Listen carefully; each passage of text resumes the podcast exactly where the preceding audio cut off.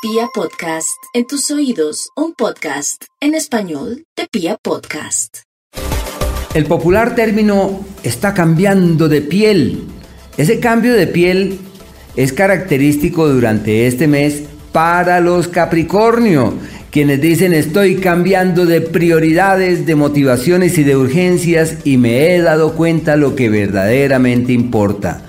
Así que lo que hay que hacer es vibrar alto, vibrar en una tonalidad alta, resonar bonito y a los problemas decir esto sirve para tal cosa. La enseñanza de esto es tal y estoy vibrando maravillosamente bien. Yo digo, claro, tienen que estar ahí en buena onda para que así la salud no se vea afectada. Tienen un par de astros que avanzan por el eje de los malestares físicos y deben estar allí atentos de todo.